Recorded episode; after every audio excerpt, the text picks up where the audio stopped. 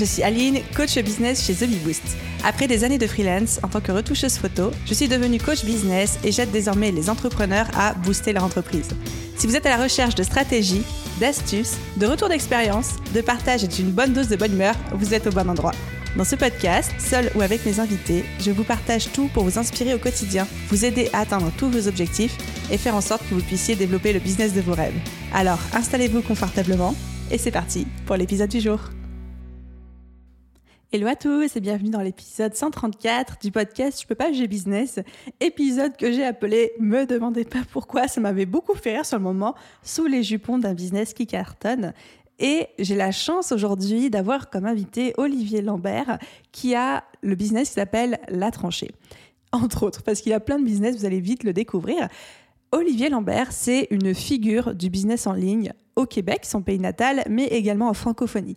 C'est quelqu'un que j'ai découvert dès que j'ai découvert en fait le business en ligne à travers une interview qu'il avait fait chez Stan Leloup de Marketing Mania et j'avais énormément aimé la personnalité, son approche, etc. Et pour moi, c'est un des pionniers du business en ligne, tel que peut l'être euh, Stan Leloup, justement, Antoine BM, Olivier Roland. Bref, ces gens qui sont là depuis plusieurs années, qui ont des business hyper inspirants et qui sont un peu les précurseurs qui ont tracé le chemin pour nous autres petits néophytes qui les suivons et Olivier Lambert, j'ai eu la chance de me retrouver à la même table ronde que lui pendant le FWCC de Alex Martel, donc le festival web de la création de contenu, et on débattait ensemble avec d'autres intervenants sur la création de contenu et comment monétiser son contenu. Et on va dire que l'un dans l'autre, il y avait eu un bon feeling, ça s'était bien passé, et après coup, il m'a contacté et on a décidé de faire un épisode de podcast ensemble. Et du coup, devant cette opportunité, je me suis dit, avec un invité comme lui, j'ai pas envie de vous faire un épisode standard dans lequel on vous parle technique, stratégie, astuces, etc. Mais j'ai envie de décortiquer avec vous les ficelles, les clés de sa réussite à lui. Et en vrai, j'ai adoré faire cet exercice.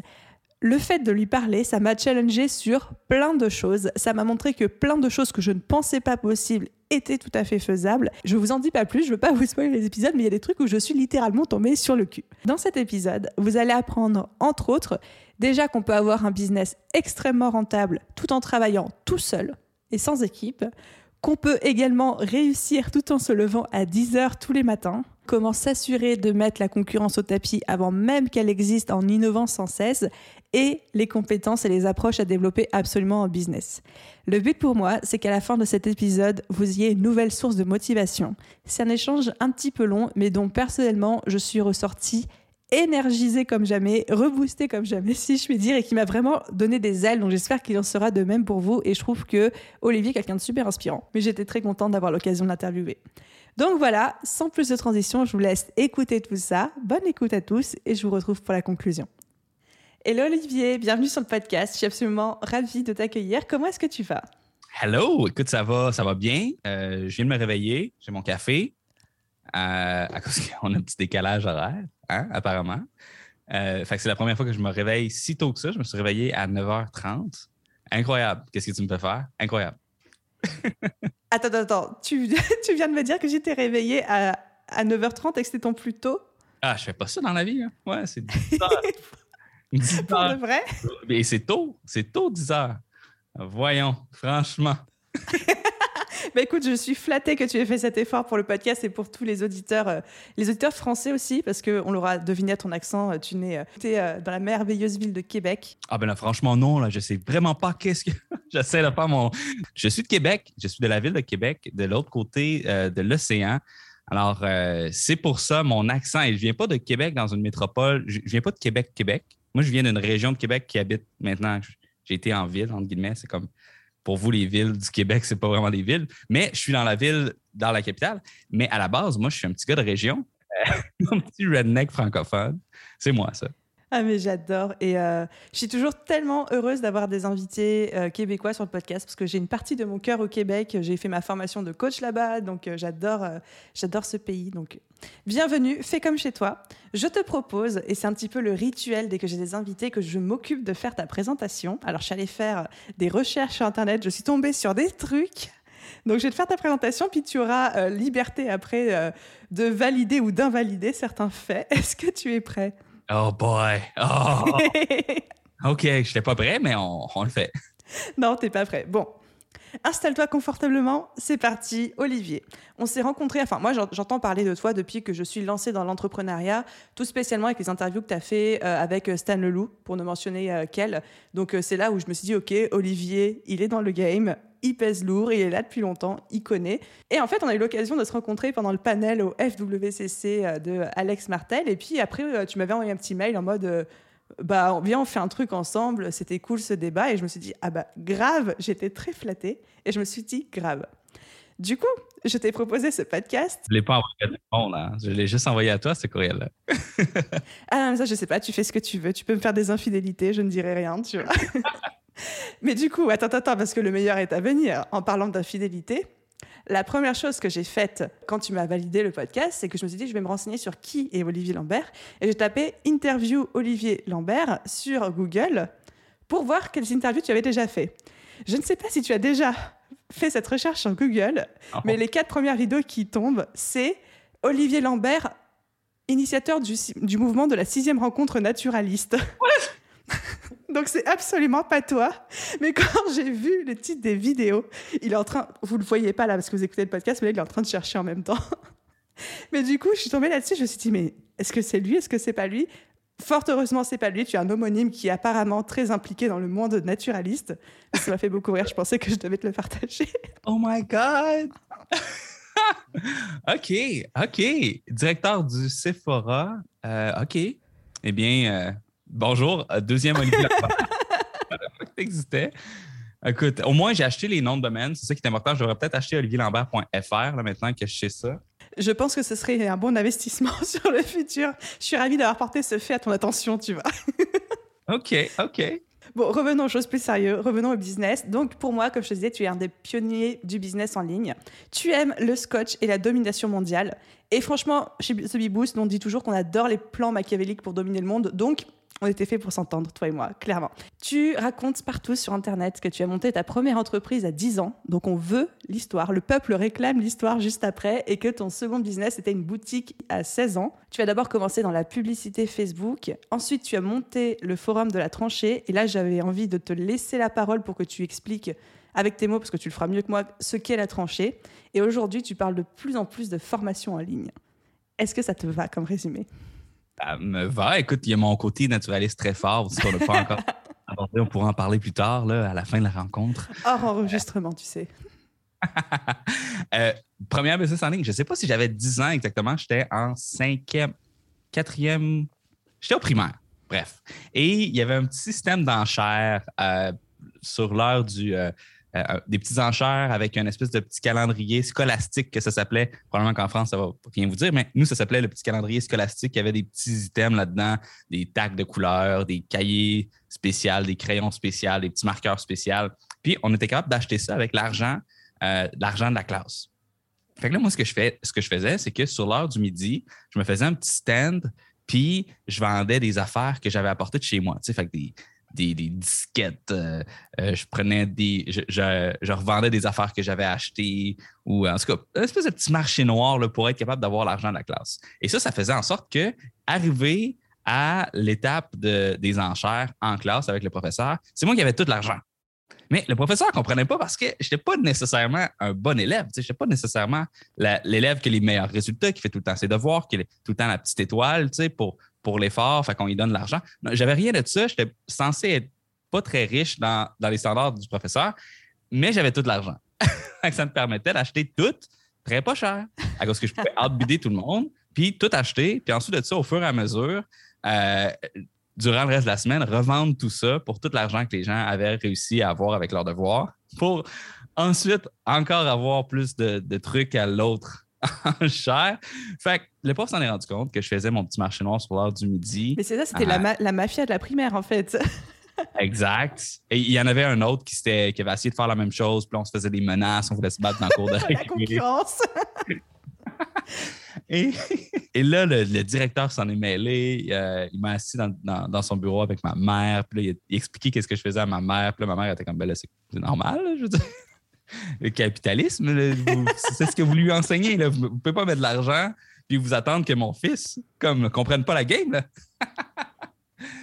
je me suis fait confisquer mes, mes revenus illicites et puis je me suis fait arrêter mon activité financière. Ça a été mon premier affront face aux, aux, autorités financières, fiscales, au gouvernement qui m'a shut down. Premier confinement quand j'étais tout petit. L'autre business qui est aussi un peu une anecdote le fun, c'est ma business qui s'appelait le WETS. Le WETS pour Web en toute sécurité. On cherchait un nom qui est comme qui est drôle. J'attends de voir ce qui va se passer par la suite. Et c'était tout simplement une entreprise où on était sur eBay. Et euh, c'était au début d'Internet, au début de. Euh, les gens n'avaient pas confiance d'acheter sur Internet, ils n'avaient pas confiance de vendre sur Internet. Donc, moi, je faisais du porte-à-porte. Je mettais des petites cartes d'affaires à gauche et à droite, des petits posters que j'avais fait imprimer, j'avais mis partout dans, mon petit village de, 2-3 000 habitants euh, pour m'en aller chez le monde, prendre des photos de leur stock, puis le vendre sur eBay, puis me prendre une petite commission là-dessus. Puis finalement, ce qui s'est passé, c'est que euh, j'ai vendu un laptop qui était, qui était vendu quand même assez cher. Je pense qu'il était vendu à 3000 Et euh, PayPal, il y, a une crosse qu'on peut faire à ce temps La crosse, c'était tu demandes à la personne excuse, j'ai déménagé, tu peux-tu l'envoyer à cette, cette autre adresse-là à la place? Et lorsque tu fais ça, tu dis OK, ben, j'ai la preuve, la, la conversation que j'ai eue avec la personne, probablement que je suis safe. Euh, on s'entend que c'est lui qui me l'a demandé. Fait pourquoi est-ce que j'aurais à me stresser? Et dans les lois de PayPal, tu es obligé, pour avoir la seller protection, tu es obligé d'envoyer à l'adresse autorisée sur son compte. Il a fallu que je lui demande, dans le fond, d'éditer son adresse sur son compte PayPal pour avoir la seller protection. Et là, il a juste fait en sorte que il a dit j'ai envoyé l'item avec le tracking, il a payé. Et ensuite, ça, il était voir eBay et il a dit j'ai jamais reçu l'item que j'ai acheté. Voici la preuve. Euh, le tracking n'a même pas été envoyé à bonne place. Donc, euh, PayPal m'a pris 3000 quand j'avais 16 ans. Oh non! Euh, ça, a été ma deuxième affront avec. Avec les autorités, les règlements. et puis, ben, j'ai juste pas payé 3000 J'ai fermé mon compte eBay PayPal et été sur leur blacklist. Je me suis fait harceler de, d'agence de, de recouvrement pendant trois ans.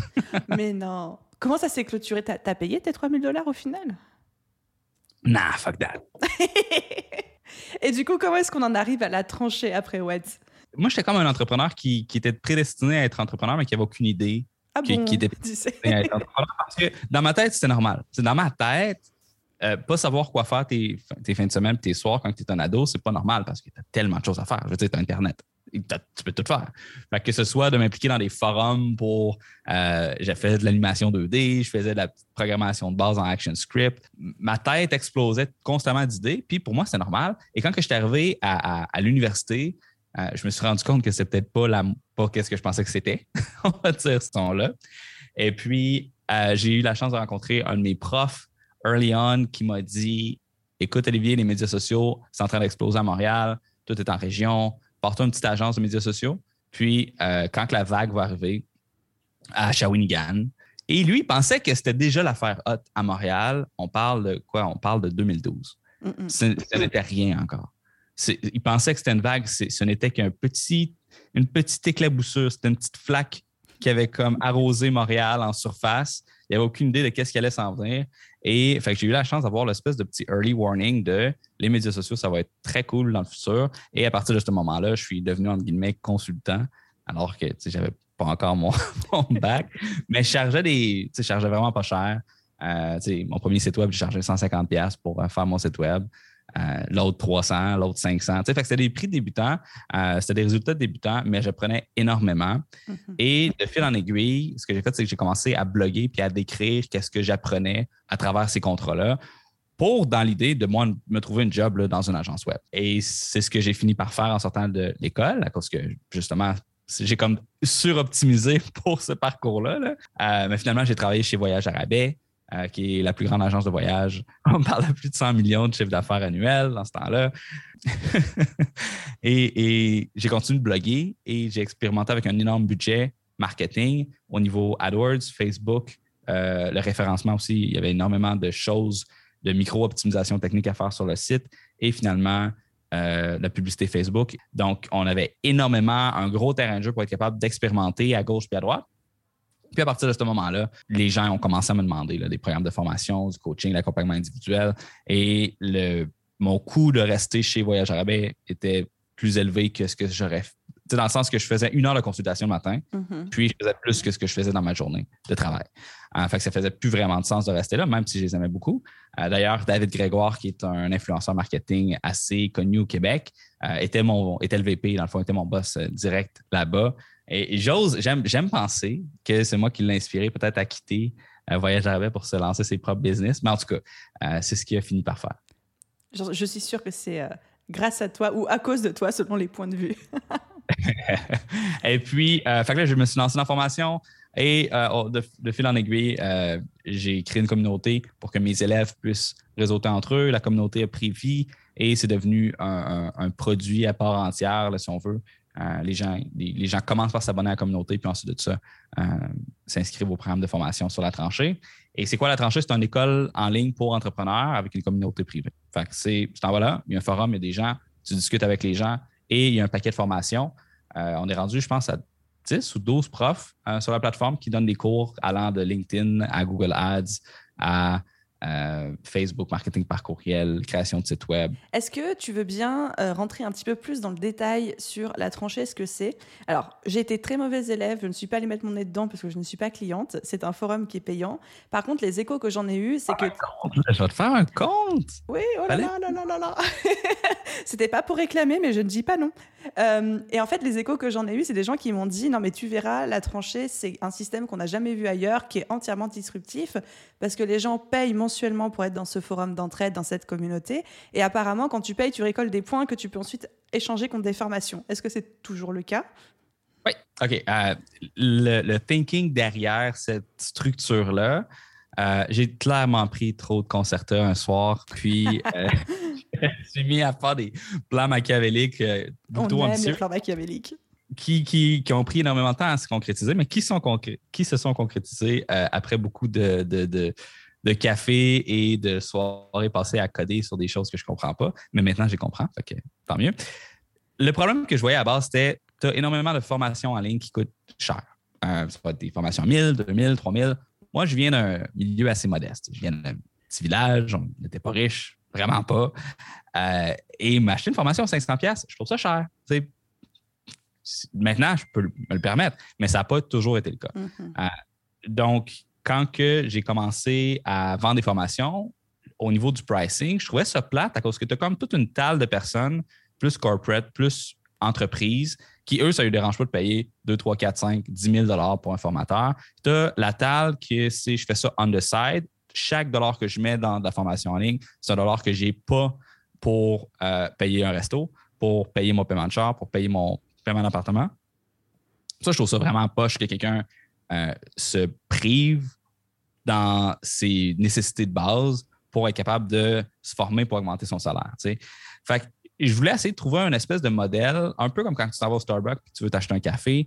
tu as le choix. Est-ce que tu prends un café filtre à 1,50? Est-ce que tu prends un cappuccino à 5,50? Ou est-ce que tu prends un cappuccino avec euh, de la crème fouettée, du pumpkin spice avec tous les pains d'épices à 10 Le- Tu laisses le client un peu sélectionner la tranche de prix qui est prêt à payer pour être capable de, de répondre à son besoin.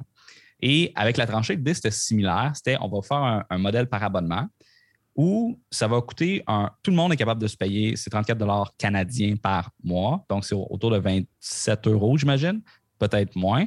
Fait que tout le monde qui veut se partir d'une business et qui sont sérieux là-dedans ont les moyens de se payer ça. Il y a euh, des formations de base qui sont offertes gratuitement à tous les membres. Et à chaque mois, ton 34,99 par, par mois que tu payes est transformé en crédit que tu peux ensuite utiliser pour avoir des rabais 1-1 sur une formation. Si tu restes pendant un an, euh, tu prends l'abonnement annuel et il y a un petit rabais dessus, ça fait 360 ben, ça te donne d'un coup 360 que tu peux ensuite de ça te revirer de part puis acheter une formation. Fait que ça, c'est la première mécanique. La deuxième mécanique, c'est la gamification, où plus que tu t'impliques sur le forum, plus que ça va te permettre d'avoir des, euh, des petites récompenses. Fait que là, à chaque fois que tu arrives sur le forum, tu as des missions quotidiennes, tu as des missions hebdomadaires, tu as des missions mensuelles. Et à chaque fois que tu complètes une mission, tu grattes un petit ticket Mhm. et il y a une espèce de petit système de loterie qui te donne euh, des points d'expérience et des crédits que- qui vont se rajouter à ton stack de, de cash que tu peux ensuite de ça investir dans les formations. Fait que ça permet à la personne qui ne veut pas se faire chier avec le système de juste arriver, payer, puis même pas besoin de s'abonner, on s'en fout, prends la formation, va La personne qui est plus serrée, elle peut juste aller sur le forum, payer mensuellement, s'impliquer et par année, c'est censé donner, en plus de ses crédits qu'elle a avec son abonnement, autour de entre 4 et 500 dollars de crédit si elle complète ses missions. Franchement, j'adore l'idée, surtout que je t'apprends rien parce que tu es, en train de, foncer, euh, de foncer là-dedans en ce moment, mais je suis persuadée que la gamification, ça devient plus nécessaire que jamais dans le milieu du e-learning, du digital learning, etc. Et donc, euh, tu es un précurseur dans le domaine, j'espère que tu en as conscience. J'essaie euh, d'être précurseur un peu dans tout ce que je fais. la problématique avec ça, c'est que tu n'as pas énormément d'outils et la gamification, c'est dur de get it right. Parce que si tu n'as pas d'enjeu, tu n'as pas d'intérêt à participer. Mais il y a des gens qui vont participer juste pour participer parce qu'ils aiment les gimmicks de gamification, mais pour faire en sorte que quelqu'un se sente impliqué puis veulent euh, réellement euh, comme participer au système que tu mets en place, il faut, faut, faut qu'ils veulent la récompense. Et si tu fais juste une formation puis la récompense, c'est juste un badge, yo. c'est ça, il faut plus. Euh, c'est cute, mais ça prend quelque chose qui, vaut quelque chose. Euh, Au début, quand on avait moins de formation, puis quand on a lancé la tranchée, le système à la base, c'était euh, plus que tu débloques l'émission, c'est comme un tutoriel sur l'utilisation de la plateforme. Euh, à, chaque, à chaque mission que tu complètes, ça te débloque une nouvelle partie du site. Le completion de ça était absolument incroyable parce que les gens étaient un peu forcés. Fait qu'il y avait de la, un peu de coercion là, impliquée dans cette équation-là. Fait qu'il y avait énormément de gens qui chialaient sur la coercion à cause qu'ils étaient comme je paye, fait peux-tu juste tout me donner puis fermer gueule? Euh, puis il y en a d'autres qui capotaient et qui trouvaient ça vraiment le fun. Et malgré le chialage que j'ai eu en lien avec ça, je l'ai enlevé lorsque j'ai fait la mise à jour de la plateforme l'année passée. On a comme changé de, plateforme au complet. Je l'ai enlevé cet, cet aspect-là et j'ai vu mes stats d'engagement dropper comme, un, comme une chute incroyable. J'ai jamais vu une drop aussi rapide que ça dans le nombre d'utilisateurs actifs sur le site. Je l'ai ramené avec la formule que je t'ai expliquée tantôt, qui est une formule qui, est, euh, qui est non coercive, mais qui a un autre aspect qui est celui de la loterie, mm-hmm. où euh, la personne ne sait jamais c'est quoi la récompense qu'elle va avoir. Et il y a un petit algorithme en arrière de tout ça qui est fait pour euh, accrocher les gens pour qu'ils restent le plus longtemps possible. mais alors, la seule question qui me vient par rapport à ça, c'est, tu l'as soulevé, je suis en train de m'intéresser beaucoup à la gamification aussi, parce que je vais refondre entièrement mon gros programme très, euh, dans pas longtemps. Effectivement, il reste pas beaucoup, il n'y a pas beaucoup de solutions encore aujourd'hui sur le marché qui te permettent de le faire quand tu n'as aucune compétence en codage. Est-ce que tu codes et que tu développes tout toi-même, ou est-ce que tu utilises des outils, même sans nous dire lesquels, si tu veux garder ton secret? Comment tu fais? Euh, Je code 100% la plateforme. C'est pour ça que, tu sais, quand que Impressionnant, ok. du design euh, au front-end, au back-end, au serveur, au système de paiement. Euh, c'est tout programmé in-house et par moi. Je n'ai pas de, sous-contractant. Et la raison pourquoi je ne recommande pas nécessairement aux gens de faire ça, en fait, je ne recommande pas aux gens de faire ça tout court, c'est tout simplement que quand j'ai commencé, il n'y avait pas Thrivecart, il n'y avait pas Samcart, il n'y avait pas euh, WooCommerce, c'était tout croche. Il n'y avait, pas de il n'y avait pas ce que ça me prenait pour être capable de faire, qu'est-ce que je voulais mm-hmm. faire. Fait que j'avais pas vraiment le choix de le développer. J'ai pas eu le choix d'apprendre à développer pour être capable de, euh, de faire les, plateformes nécessaires. Et c'est comme, c'est ça le coût d'innover.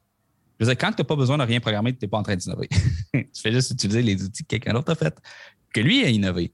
Euh, fait que comme un, c'est un couteau à double tranchant dans le sens que ça va te donner un avantage technique sur les autres, important, à cause que tu es comme deux, trois ans avant tout le monde. Mais faut que tu le développes. Fait qu'il y a des coûts, puis un coût d'opportunité aussi relié au fait que tout le temps de développement que tu investis, c'est du temps que tu n'es pas en train de créer du contenu, c'est du temps que tu n'es pas en train d'utiliser à promouvoir ton entreprise. C'est impressionnant. Et le point sur lequel je voulais rebondir, parce que tu l'as dit à demi-mot, on en avait déjà parlé tout à l'heure en off, c'est que tu es tout seul dans un, dans un business qui fait euh, multiple six figures, là, donc plusieurs fois six chiffres. Tu es tout seul et tu développes tout à la main, mais je veux dire, je crois que tu as craqué le code, tu arrives à avoir des journées de 48 heures. Qu'est-ce que tu fais? Comment tu fais? Dis-nous le secret, quoi. Mais écoute, non, en, plus, tu, en plus, tu te lèves pas avant 10 heures le matin, mais il faut arrêter, quoi. C'est une arnaque. Euh, j'ai des passes où je travaille 100 heures semaine. Mm-hmm. Euh, quand je suis dans, comme profondément dans un projet, euh, ça se peut que je travaille vraiment beaucoup trop. Et ensuite de ça, j'ai les phases où je vais travailler 20 à 30 heures semaine. C'est juste que l'idée, c'est de constamment avoir des business qui ne te qui ne te demanderont pas de travailler plus tard. Dans le fond, tu t'automatises toi-même, systématiquement. Euh, quand j'ai commencé à faire la consultation, j'ai comme, OK, c'est cool, mais je répète tout le temps les trucs, je vais faire la formation. Donc, je vais me, je vais me remplacer mon produit, qui est du service, par la formation. Ensuite de ça, je tanné de répondre aux questions des gens. Excuse à mes clients. Euh, je répondais à beaucoup de questions. Fait que je me suis dit, je vais faire un forum qui, les gens vont pouvoir se répondre entre eux. Je voulais rien savoir de Facebook parce que bâtis ta business chez vous. Fait que là, j'ai fait mon forum. Les gens ont commencé à se répondre entre eux et ça leur réduit drastiquement le support que je devais faire. Ensuite de ça, je suis comme, OK, mais là, ça me prend la création de contenu, ça me prend des gens qui vont faire des formations. Et c'est là que euh, pendant un certain temps, j'avais Mélodie puis Marie-Pierre qui travaillaient avec moi pour la gestion de communauté pour la création de contenu. Puis Mélodie, elle, a, fait le pivot vers euh, avoir sa propre formation puis mhm. distribuer sur ma plateforme en place. Fait on travaille encore ensemble. Puis tu sais, quand je dis que je, suis tout seul, tu sais, on a comme 12 professeurs avec qui je travaille, mais c'est toutes des. C'est pas mes employés, c'est des partenaires. Ça me prenait de la création de contenu. J'ai essayé de la faire in-house. Je me suis rendu compte que c'était pas quelque chose qui était possible je me suis dit, je vais créer les incitatifs, la structure avec les incentives pour que les gens veulent collaborer et contribuer d'eux autres mêmes pour être capable de faire la création de contenu. Et je vais me remplacer encore une fois, à la place d'être prof, mais là, je vais avoir la plateforme que les profs. Et là, maintenant, au niveau de la création de formation, j'ai une entreprise de studio qui s'appelle Les Bunkers, c'est mon nouveau bébé, euh, qui, est, euh, qui est une chaîne de studios intelligents qui est spécialisée dans la création de formation en ligne. Les gens arrivent là, détecteur de mouvement, les caméras s'ouvrent, les micros s'ouvrent, les gens ont téléprompteur, ils ont quatre angles de caméra, euh, ils ont équipement. le mec vit dans le futur. Ce qui est le fun avec ça, c'est que, même principe avec les bunkers, je forme les gens une fois. C'est des clients qui sont récurrents. Donc, c'est un modèle par abonnement annuel. Euh, c'est 2250 par année. Ils viennent toute l'année sans m'en parler, sans que j'ai besoin de discuter avec eux autres. Ils bookent sur l'application il arrive au studio, il, il débarre la porte avec l'application, rentre, shoot question à shooter, s'en vont. Ils me réfèrent des clients. Moi, je fais juste passer une heure par client. Puis une fois que j'ai mon 100, 120 clients, j'ai même plus, je veux même plus de clients, en fait, là, parce que la business roule tout seul. Et ça, ça fait partie de mon infrastructure pour être capable d'automatiser la création de formation qui va être distribuée ensuite de ça sur la tranchée.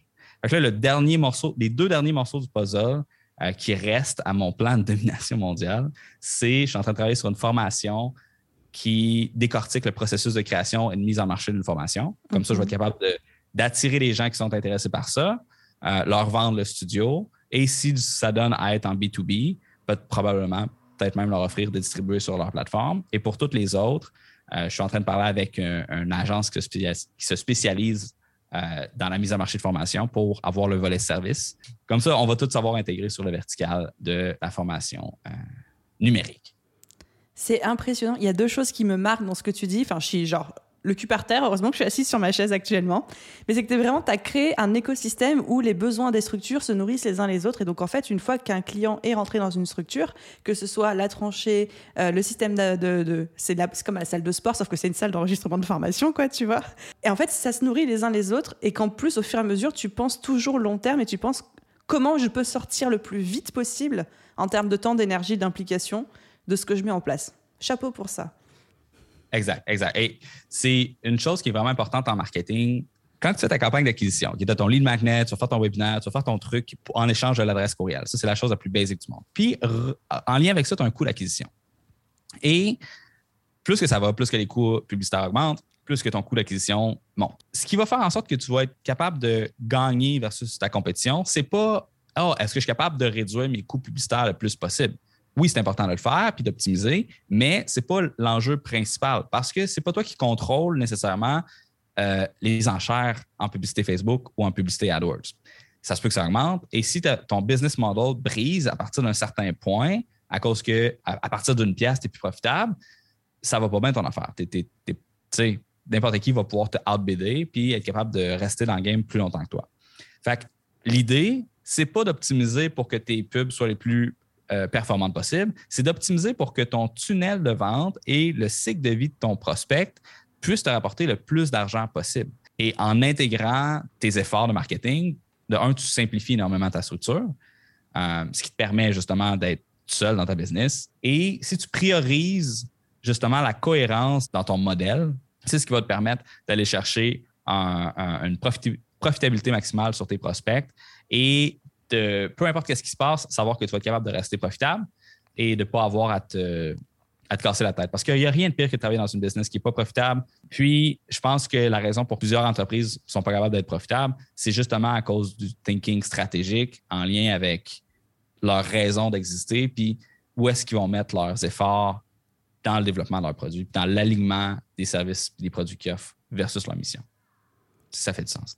Ça fait beaucoup de sens et c'est une belle leçon business que tu viens de nous donner. Merci d'avoir partagé ça. Je pense que je vais me repasser ce, petit morceau en boucle dans les oreilles avant de dormir le soir. Une autre petite euh, question que j'avais envie de te poser, c'est du coup, alors j'avais prévu de te demander comment tu t'organises avec ton équipe. La question est tombée à l'eau parce que tu n'as pas d'équipe. Pareil, je suis tombée sur les fesses. Mais toi, quel est ton système d'organisation au quotidien? À quoi ressemble, on va dire, une semaine type dans la peau d'Olivier Lambert?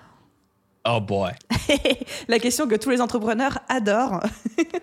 Ben, je me lève tard, à 10 h. 10h, 10h30, ça dépend des appels que j'ai dans la journée. Lundi, j'ai juste des appels. C'est la seule journée que je vais faire des appels.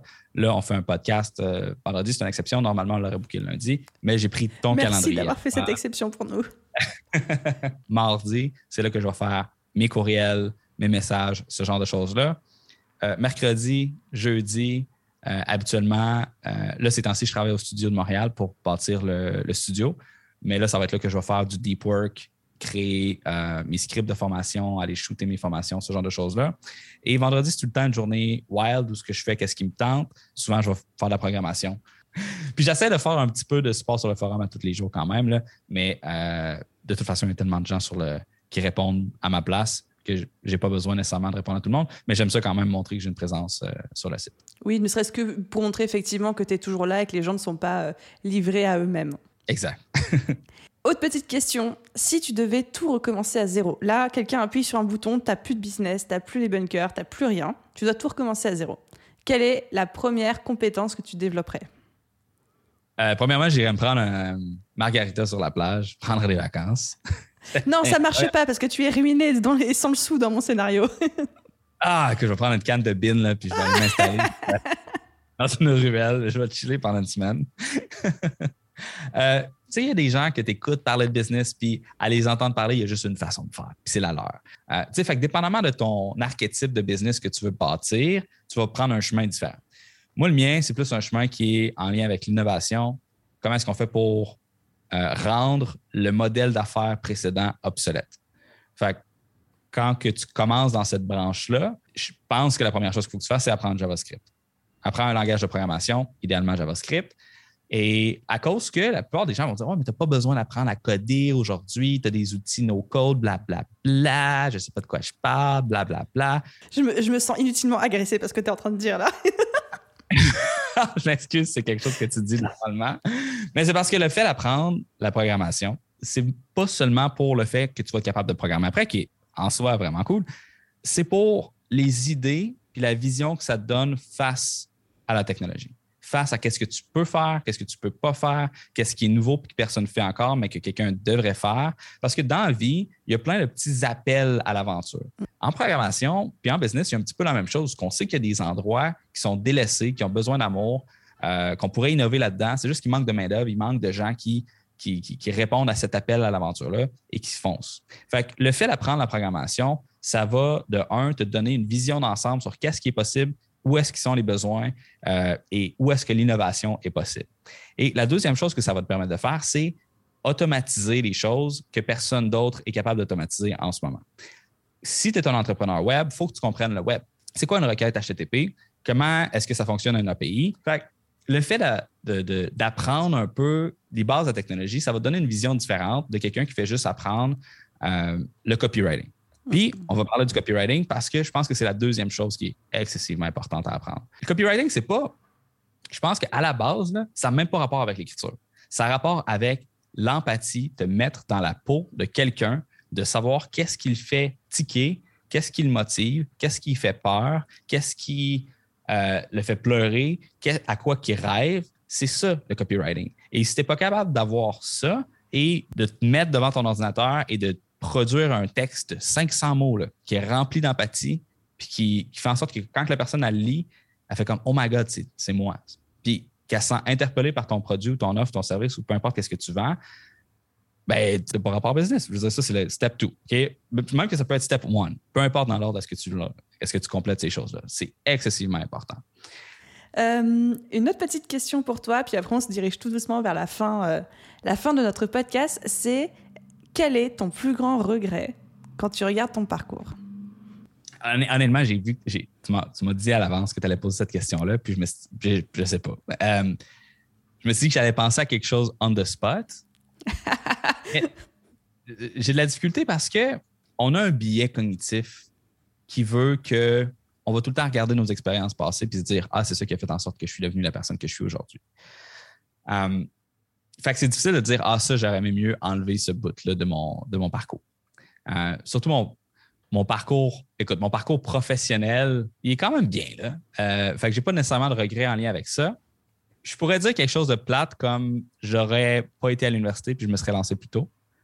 Euh, mais la réalité, c'est que je n'étais pas la personne qui avait les, le background nécessaire pour avoir la confiance de faire ça. Fait que je ne l'aurais pas fait anyway. Je pense que le plus important, c'est de se regarder avec la compassion dans le passé. Parce qu'il ne faut pas nécessairement être trop confiant. Pas parce que tu as eu du succès dans le passé que tu vas continuer à avoir du succès dans le futur. Euh, oui, ça aide d'avoir un bon success stories parce que tu peux plus facilement te vendre aux autres, à tes partenaires, à tes clients.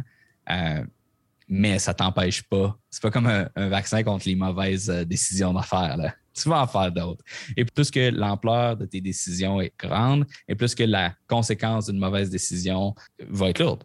Fait je pense que les erreurs que tu as, c'est pas des erreurs qu'il faut que tu regrettes, mais c'est des erreurs qu'il faut que tu euh, te remémores. C'est comme un, reminder que tu n'es pas à l'abri de faire ce genre d'erreur-là et que tu es aussi intelligent à cette époque-là que tu l'es maintenant. Fait que c'est ça, j'ai pas, pas nécessairement le regret. Je pense que c'est plus des reminders de rester humble puis euh, qu'on est tous faibles. J'adore parce qu'on a eu Olivier l'inventeur, on a eu Olivier le programmeur et le visionnaire, on a eu Olivier la mafia et maintenant on a Olivier le philosophe. Merci pour ça. Oh, ouais, j'ai lu 400 livres. ça te réussit bien de te lever tôt au final, tu vois. Il y a un, entrepreneur que j'aime énormément sur euh, Twitter qui s'appelle Naval. Euh, ceux qui mhm. parlent en anglais peut-être le connaissent. J'aime énormément son profil parce que c'est ce que j'aspire un peu à essayer d'être quelqu'un qui est well-rounded, qui n'est pas euh, hyper focus sur un truc. Je pense qu'il y, a une certaine, une personne bien, juste well-rounded dans la tête. J'essaie de prendre juste des mots français, mais. Ça veut, oui, bien, bien dans sa tête, bien dans sa peau. Exact. Et j'ai une toute dernière question qui est un peu une question débat. C'est une question qui me vient de plus en plus en tête parce que on voit beaucoup de monde et parfois moi la première qui dit bah, que c'est facile de réussir en ligne, de réussir sur internet, de faire de l'argent, etc. Euh, moi je dis toujours que les infopreneurs, on est les enfants pourri gâtés des professionnels, euh, des gens qui travaillent parce qu'on est habitué à des marges qui n'existent pas dans aucun autre business euh, physique. Est-ce que toi tu penses que c'est facile de réussir en ligne ou pas? Je vais juste euh, donner un petit challenge à ce que tu viens de dire. Euh, on était plutôt d'avoir des marges. OK. Si tu engages quelqu'un, puis tu le payes 30 euros de l'heure pour faire une formation, tu achètes l'équipement, tu payes 50 euros de l'heure pour le montage, tu payes un assistant pour tourner sa vidéo. Le coût d'une formation, ce n'est pas 0 Le coût d'une formation, c'est plus autour de 30, 40 000 euros, probablement, plus que ça peut-être, dépendamment de l'emploi de la formation. Euh, le nombre de formations qui vont faire plus que 40 000 euros, il y en a. Euh, et ceux-là vont habituellement dépasser de façon significative cette marque-là. La majorité des formations vont faire en bas de ça. Fait la majorité des formations, si on inclut l'ensemble des coûts que ça a pris pour être capable de générer cette formation-là, perdent de l'argent. Fait de dire qu'on a des marges absolument euh, astronomiques, oui, quand tu réussis. Ça, c'est comme n'importe quel artiste qui va faire sa musique, 90% échoue, euh, il y en a probablement 9,5 qui sont capables d'en vivre, il y en a 0,5 qui sont capables d'en vivre très, très, très, très, très bien. Fait ça, c'est le premier challenge que je dirais face à ça. Ensuite de ça, la deuxième idée en lien avec la facilité versus la difficulté, je pense que le degré d'innovation de ton entreprise va dicter la difficulté, mais ça va être tu trade une difficulté contre un autre. Partir un restaurant, facile d'avoir du financement. C'est un business model que tout le monde connaît. Tu fais ton plan d'affaires, tu vas voir la banque, tu as zéro innovation à faire et tes marges vont être assez basses. Puis c'est énormément de travail, de labeur pour être capable de faire ton resto. Versus si tu veux partir Uber Eats. Uber Eats a été longtemps sans compétition et on peut argumenter que ça a été beaucoup plus facile pour Uber Eats d'aller chercher leurs clients parce que surtout que tu présentes le concept aux gens, euh, quand il y a un product market fit comme c'était le cas, c'est instantané. C'est comme, oh my God, voir que je n'ai pas pensé à ça avant. Puis la plupart des gens y avaient déjà pensé avant. C'est juste qu'ils n'avaient pas pris le temps de le faire. Plus que tu es au début, plus que le travail puis la difficulté s'en va être à, la compétence, puis à. Il faut, que tu, faut que tu saches programmer, il faut que tu saches euh, du design, tu as plus de rôles à jouer. Puis il n'y a pas de il n'y a pas de carte, il faut que tu fasses ta cartographie toi-même au fur et à mesure que tu explores le territoire. On va faire cette métaphore-là. Euh, alors que de l'autre côté du spectrum, ben c'est plus l'exécution, euh, la gestion des coûts. Euh, c'est plus difficile, mais c'est difficile d'une autre façon, dans le fond. Je, ramble un peu depuis tantôt, mais c'est ce que j'essaie d'exprimer. C'est toujours difficile, tant qu'à moi, mais c'est difficile de façon différente. On a chacun nos, forces et je pense que c'est important d'aligner l'ambition ou l'objectif ou plutôt le type d'entreprise avec, qu'est-ce que, avec tes propres forces. Et ça, paraît très cliché de dire ça, parce qu'on l'a entendu à peu près 50 fois, ce conseil-là. Mais on ne se connaît pas tant que ça, peut-être, quand on commence en affaires. Fait que c'est difficile. C'est un conseil qui, est excessivement flou quand tu commences, mais qui, 10 ans down the road, est assez clair. Euh, parce que je l'aurais pas J'aurais reçu ce conseil-là quand j'ai commencé, puis j'aurais rien compris de ce que je viens de dire. Et je m'en rends compte en le disant. Mais, pour moi, c'est très clair. Euh, fait que c'est ça. Je pense que c'est difficile. Euh, je pense pas que c'est facile. Je pense que ceux qui disent que c'est facile, euh, ça fait juste passer longtemps qu'ils sont en affaires.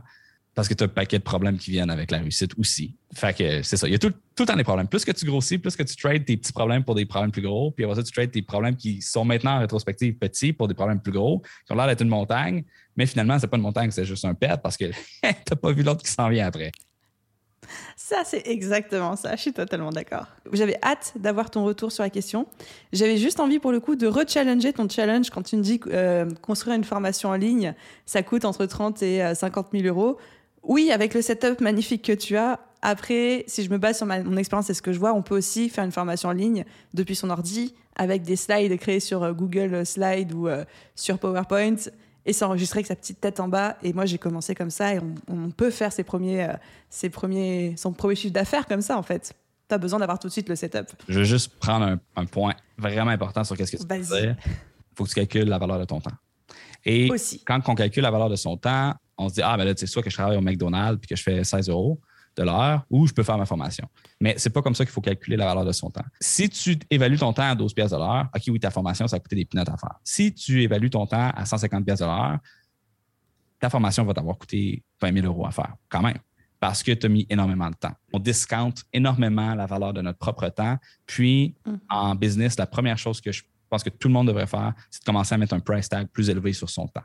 Ton temps, c'est l'asset le plus important que tu as. Et non seulement ça, mais quand tu es jeune, euh, c'est pour ça que moi, je prends la valeur marginale de ton revenu, parce que quand tu es jeune, c'est là que tu as le plus de motivation, le plus d'énergie, le plus de créativité, plus tu es dans ton prime. Ce temps-là vaut excessivement cher. Il vaut beaucoup plus que, ton temps avec tes 55 ans. Déjà à 30, je le sens que j'ai énormément moins de motivation et d'énergie que ce que j'avais quand j'avais 20 ans. Genre, ça n'a aucun rapport. Je peux faire, je fais la moitié de ce que je faisais euh, à 20 ans. Merci pour ta réponse. est-ce que tu peux juste nous en dire un petit peu sur tes projets qui s'en viennent? Parce que je crois qu'il y a des trucs assez excitants qui, euh, arrivent. Et où est-ce qu'on peut te retrouver si on veut suivre tout ça? Oui, euh, donc la formation sur laquelle je suis en train de travailler s'appelle la métaformation. Donc, c'est une formation sur les formations. Hein? J'aime bien le nom. Euh, disponible en. Il y a une liste d'attente, dans le fond, sur la tranchée. Fait que les gens qui ont un intérêt envers ça peuvent tout de suite aller me manifester leur intérêt. Sinon, euh, je tweet, j'insulte des gens sur Twitter quotidiennement. Euh, Olivier Lambert, je suis assez toxique sur cette plateforme. Je poste des memes sur Instagram, si jamais vous aimez les memes. Je parle beaucoup de Bitcoin ces temps-ci. Euh, fait que si les gens aiment un intérêt envers ça, allez-y. Sinon, allez-y pas. Vous allez me trouver fatigant. Et euh, finalement, si vous aimez un peu ma façon de penser, je pense que, ben, d'un, il y a mon podcast qui est quand même cool, mais j'en fais plus beaucoup ces temps-ci. Mais mon livre Double ta valeur, euh, il est disponible gratuitement en audiobook sur Spotify. Euh, si jamais mon accent de redneck Shawiniganais ne vous dérange pas trop, euh, vous pouvez aller l'écouter là ou sinon simplement le commander sur Kindle ou Amazon. Et on mettra absolument tous les liens en description. Je ne savais pas que tu avais écrit un livre. J'ai hâte d'aller découvrir ça. Ah, il n'est pas pire, pas pire. Tu lis la préface? Regarde la préface. Là, si tu aimes, ça, je pense que tu vas te gâter. Ok, tu viens d'attiser ma curiosité, ça va être fait. Top, du coup, encore une fois, je mettrai tous les liens en description. Un immense merci pour ton temps, ta générosité, tes conseils. Je ressors super motivée en fait de notre échange. Tu m'as. Ouais, ça m'a inspiré sur plein de trucs, donc merci pour ça. Ça fait plaisir. Et à bientôt, Olivier, merci. À bientôt.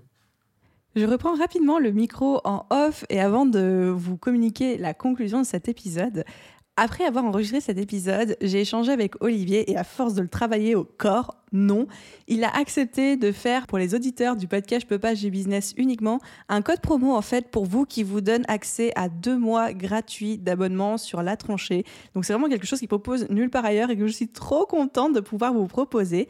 Donc je mettrai toutes les euh, informations en description de cet épisode, mais vous pouvez créer votre compte gratuitement sur la tranchée et rentrer le code promo BBOOST, B B O O S T euh, en majuscule pour avoir accès à deux mois d'abonnement gratuit si vous voulez tester le concept, si vous êtes curieux, etc. Donc, euh, pour être totalement transparente avec vous, il s'agit d'un lien affilié, c'est-à-dire que vous, ça vous donne droit à deux mois d'abonnement gratuit et moi, ça me donne une petite commission si euh, après vous décidez d'enchaîner sur, sur un système d'abonnement parce que le concept vous a plu.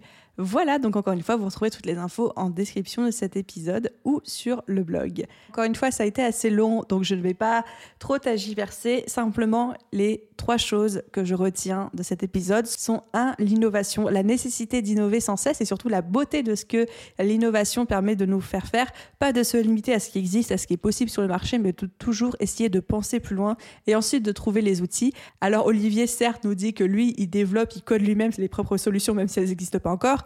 Tout le monde, malheureusement, moi la première, n'a pas ces capacités-là. Mais après, on peut trouver des gens, ça existe, on peut embaucher des développeurs, etc. La deuxième chose que je retiens, c'est l'automatisation, le fait de penser comment je vais automatiser ça dès les prémices, dès les tout débuts d'un projet, et de, en fait, construire ce projet en fonction de sa capacité à être automatisé. Hyper intéressant, surtout quand on souhaite rester seul ou avec une équipe très très réduite. Et enfin, troisième chose, que tout est possible aujourd'hui, même à petite échelle. Encore une fois, c'est vraiment un épisode qui m'a challengé sur plein de croyances que je pouvais avoir. Donc, euh, ben, je suis assez contente par rapport à ça. Si cet épisode vous a plu, vous pouvez retrouver tous les liens qu'on a cités en description. Vous pouvez aller faire un coucou à Olivier. Et surtout, n'oubliez pas de laisser une note et un commentaire à ce podcast. Vous pouvez le faire sur votre plateforme d'écoute un immense merci à ceux qui prendront le temps de le faire. Et à vous tous, je vous souhaite une merveilleuse journée, soirée, après-midi, nuit, où que vous soyez. Et à très vite dans un prochain épisode. Bye